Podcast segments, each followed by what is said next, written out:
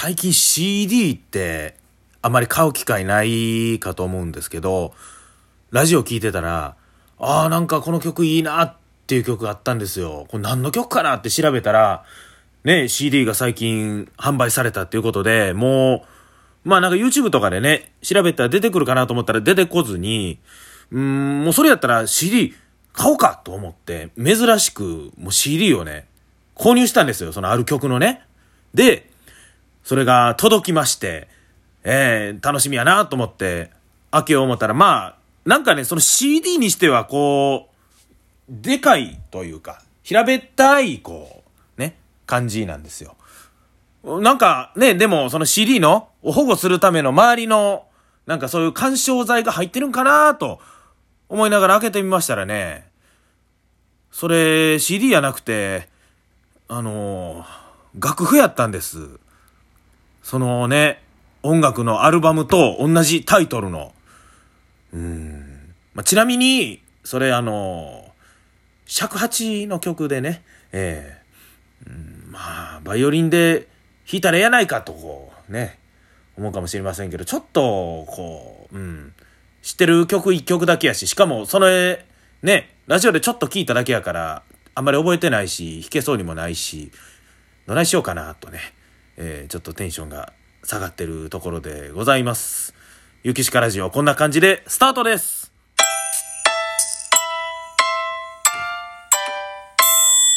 ゆきしかラジオ。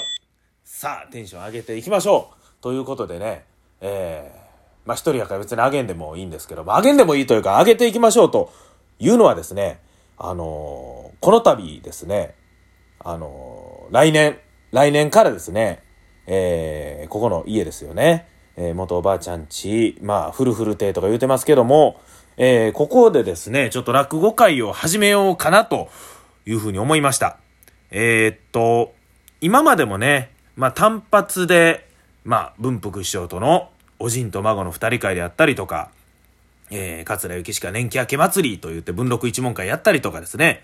笑福亭各章師匠と、ね、え、一緒に落語会をこうやらせてもらったり、こう単発の会、そして、まあ自分が主催というか、まあ誰か主催者の方がいてっていうので、まあここでやってた会はあったんですけども、今回初めてですね、こう自分でもう全部主催というか自分で全部やる、ゆきしか主催の会をですね、えー、定期的にちょっとやっていこうかなと。まあ3ヶ月に1回ということで、アットホーム落語会、桂ゆきしかアットホーム落語会。まさにアットホームやなというですね、えー、そんな落語会を始めていこうかと思います。これが1月にございまして、2月は雪鹿軍団集会、3月は雪鹿玄太の元気しか出ない会、そして4月はまたアットホーム落語会ということで、えー、毎月ね、えー、1月は阪南市で、えー、2月は神津の富亭で、3月は次はぎそうでということで、まあ毎月ね、どこかで落語にこう、触れていく、そんな機会をね、自分の中で作っていこうかなと思いまして、来年からで、ね、あの、始めようというふうに思いました。まあ、もともとね、ここで落語会、こう、修行上げたらいろいろ定期的にね、いろんな方ゲストに呼んだりして、えー、やろうというのは思ってたんですけど、まあちょっとこのコロナのことでね、えー、二の足を踏んでたとこもあるんですけども、もう逆にと言いますかね、うん、もう感染症対策、まあ、みたいなもんももちろんしながら、えー、自分でやっていかないとね、本当に落語会がないですしね、えー、もうやろうということで思い切って始めます。第1回はですね、あの、同じ阪南市出身の、えー、雑魚場一門桂広場師匠に、えー、出ていただこうと思っております。えー、広場師匠にももう本当にね、大変お世話になっておりまして、で、やっぱりね、こう、阪南市の広場師匠に最初出ていただきたいというふうに思っております。えー、2席ずつ、もう、まあ、自分の回ということでね、やるんですけども、まあ、まだまだそんなネタ数もございませんし、先輩方の力を借りるということで、まあ、二人会形式を恐れながら、まあ、二人会形式で、えー、最初ちょっとオープニングトークして、2席ずつ落語させてもらうということでございます。ちなみに1月31日はですね、1席目私は時うどん。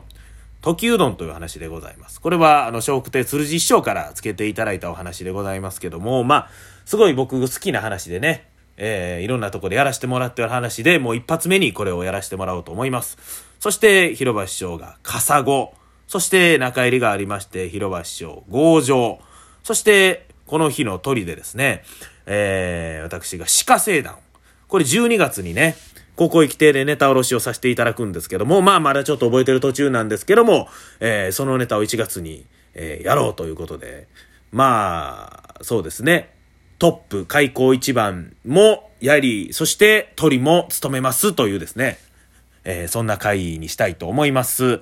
これはまあ、あの、地元の方ですよね。えー、地域の方であったりとか、まあ、お世話になってる親類であったりとか、学校のね、先生仲間であったり、友達であったり、まあ、ちょっと大阪市内は出てくるの遠いわという方、もしくは大阪市内からでもね、ちょっと雪鹿の家一回見てみたいなという、あの、ここのバー剛もね、なんやったらちょっとだけまた言ってもらったら、覗いてもらいますので、はい、のぞ、覗けるようにしときますのでね、あの、まあ、大阪市内からでも、えー、来ていただけたら嬉しいかと思っております。はい。そうですね。まあ、そうです。そのチラシが届いててね、えー、ちょっとワクワクしてるわけでございますけども、まあ、それと同時に、えー、欲しかった CD の楽譜も横にあるという、えー、そんな状態でございますけどもね。えー、第1回アットホーム落語会、まあ、第1回、第2回とね、えー、続けていきたいと思います。まあ、1回目ね、えー、やってみて、まあ、人数なんかも一応30人限定という形で、え、やらせていただきたいと思っております。はい、えー、開演は2時でございます。えー、2時スタートで、だいたいまあ2時間ぐらいかなという感じで、えー、考えております。はい。ご興味持たれた方ですね。ぜひ、あの、お越しください。一応、まあ、人数も限られてることですので、まあ、ご予約限定ということになってますんで、えー、ご予約いただける方はですね、あの、アドレス、メールアドレス貼っときますので、雪鹿事務所の方まで、あの、連絡いただけたらと思います。LINE 繋がってる方は LINE でも、えー、メッセンジャー繋がってる方は、メッセンジャーでも、Twitter、えー、繋がってる方は、その Twitter のもう何でもいいです。あの、僕にね、連絡をいただけては、この日行きますと、何名で行きますと名前いただけましたら、あの、ご予約受けたまわりますので、えー、あの、お待ちしております。それでは、ゆけしかラジオ、まだまだ続きます。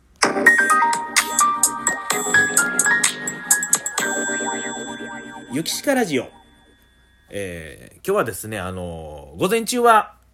東鳥取小学校。ね。僕はまあよ、ネタでもよく鳥取中学校やとかなんかあんなん言うてますけど、その東鳥取小学校、僕が一番最後に勤務してた小学校ですね。そちらの3年生が、今度学習発表会で落語をやるとなりましてね。落語3年生、まあ知らないので、あの、まあ、私がですね、もう僭越ながら行かせていただきまして、まあ、落語こんな感じですよ、と小話をやったりとか、今日は平林をやらせてもらいましたけどもね、あの、思ってる以上にね、も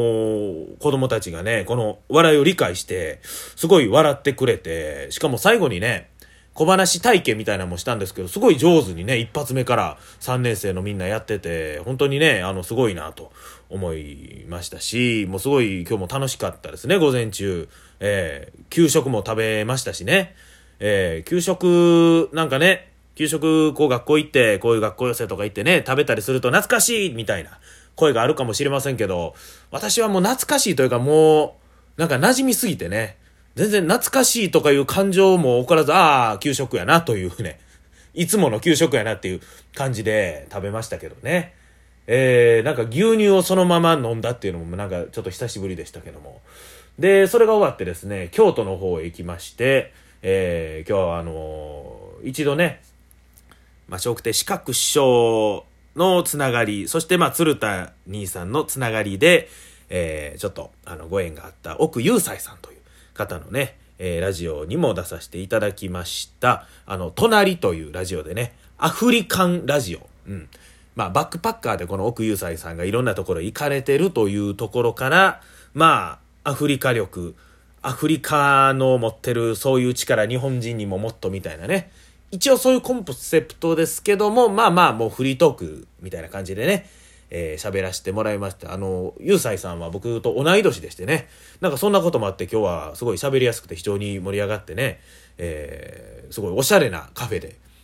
ファブカフェ京都やったかな。あの、本当にね、もう、今の若者がこう集って、ね、そんなところで新しい、こう、クリエイティブなことをやっていくぞ、みたいな雰囲気のね、ちょっと、橋の方ではね、なんか、こう、おしゃれな人たちがミーティングしてたりとか、そんなんしましたけど、そういう、まあ、空間でやらせてもらいました。えっ、ー、と、アーカイブも残っているのでね、えー、またそれも貼っときたいと思います。なんか、そんだけ貼っといたらもう、いろいろ貼りすぎてごちゃごちゃになるか。まあ、あの、貼っときます。はい。ということでね。まあそこでも言いましたけどね。まあ僕事務所も入ってないです。フリーランスということで、まあ自分でね、いろいろこう起こしていかんと、波を起こしていかんと前に進んでいかないと。落語家っていうのもね、もう自称ですからね、自称落語家。本当にね、落語家の資格があるわけでも何でもないですから、ね積極的にね、落語会をしていかんと、うん、自分はニートになってしまうんちゃうんかなとね、うん、本当にね、そういう落語してるから落語かとこう、胸張って言えるわけでね、えー、やっていかなあかんと思ってる次第でございます。え、えー、本当にまあちょっと寒なってきましたけど、皆さんこう体気をつけてくださいね。もう、本当に寒なりましたよね。急にね。なんか一週間前ぐらい急に暑い日があって、もう半袖でいけるやんとか言ってたのにぐっと冷え込んで、えー、夜なんかもう自転車乗ってたらすっごい寒いわけでございますけどね。ちょっとね、僕も喉が若干こう、乾燥気味でこれは気をつけなあかんなということで、まあ加湿器をね、炊きながら寝てるわけでございます。明日は、そうなんですよ、大事な大事な桂文禄独演会があるわけでございます。博士課兄さんと漫才をやるわけでございます。もうチケットの方はありがたいことに完売ということでございますんでね。もしみな、見に来られる方いらっしゃいましたら楽しみにしておいてください。僕も何が起こるかまだわかりません。それでは、ゆきしかラジオ、お時間